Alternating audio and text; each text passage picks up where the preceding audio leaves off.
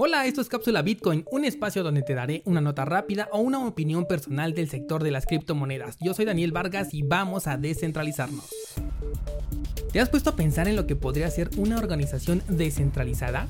Imagínate una organización en la que no se necesiten gerentes, una organización completamente autónoma en la que te ahorres todos esos procesos aburridos y sobre todo esas costosas reuniones para la toma de decisiones, dejándoselo directamente al consenso de inversionistas o involucrados principales en el proyecto. Esto realmente no es un tema nuevo, pero sin duda es un tema que se tiene en estudio para un futuro que podría no ser muy lejano. De hecho, hubo ya un proyecto que tuvo esta idea y además la implementó y se le conoce como DAO. Probablemente ya hayas escuchado alguna vez de ella. DAO fue la primera organización descentralizada y tenía como premisa ser un fondo de inversión completamente descentralizado. Esto quiere decir que es un lugar en donde los inversionistas interesados metían su dinero y esperaban las propuestas que se podían realizar dentro de este DAO.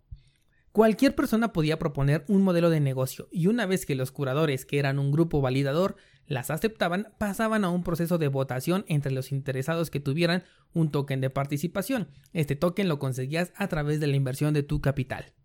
Supongamos que el proyecto eh, conseguía una aceptación de por lo menos el 20% de las personas que estaban participando, entonces en automático, esto es a través de contratos inteligentes, los fondos eran transferidos en Ethereum hacia la cartera del solicitante, la cartera de esa persona que estaba proponiendo ese proyecto.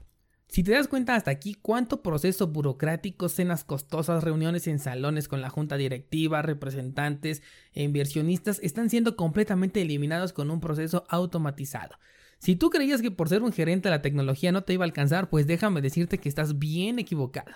Pero bueno, el éxito del DAO fue increíble, tanto que se llegaron a recaudar más de 170 millones de dólares para financiar diversos proyectos que se estaban publicando dentro de esta plataforma.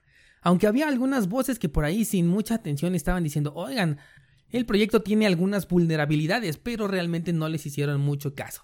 Y así fue de hecho. Apenas un mes después de su lanzamiento, la comunidad se dio cuenta de que alguien había retirado una cantidad descomunal a un DAO pequeño. La cantidad rozaba los 70 millones de dólares y se encontraba en una DAO en cuarentena.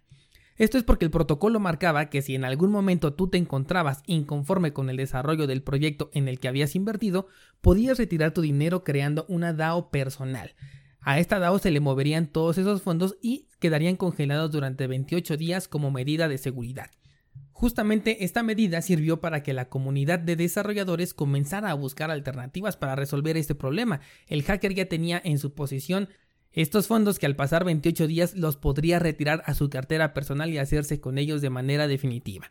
Aquí es donde comenzaron los problemas. Por un lado estaba la cuestión ética del respetar el código programado como si fuera una ley porque de lo contrario se daría la impresión a los inversionistas de que entonces en el futuro si algo no saliera conforme lo planeado se podría modificar a beneficio de unos cuantos y esto podría generar inconformidad.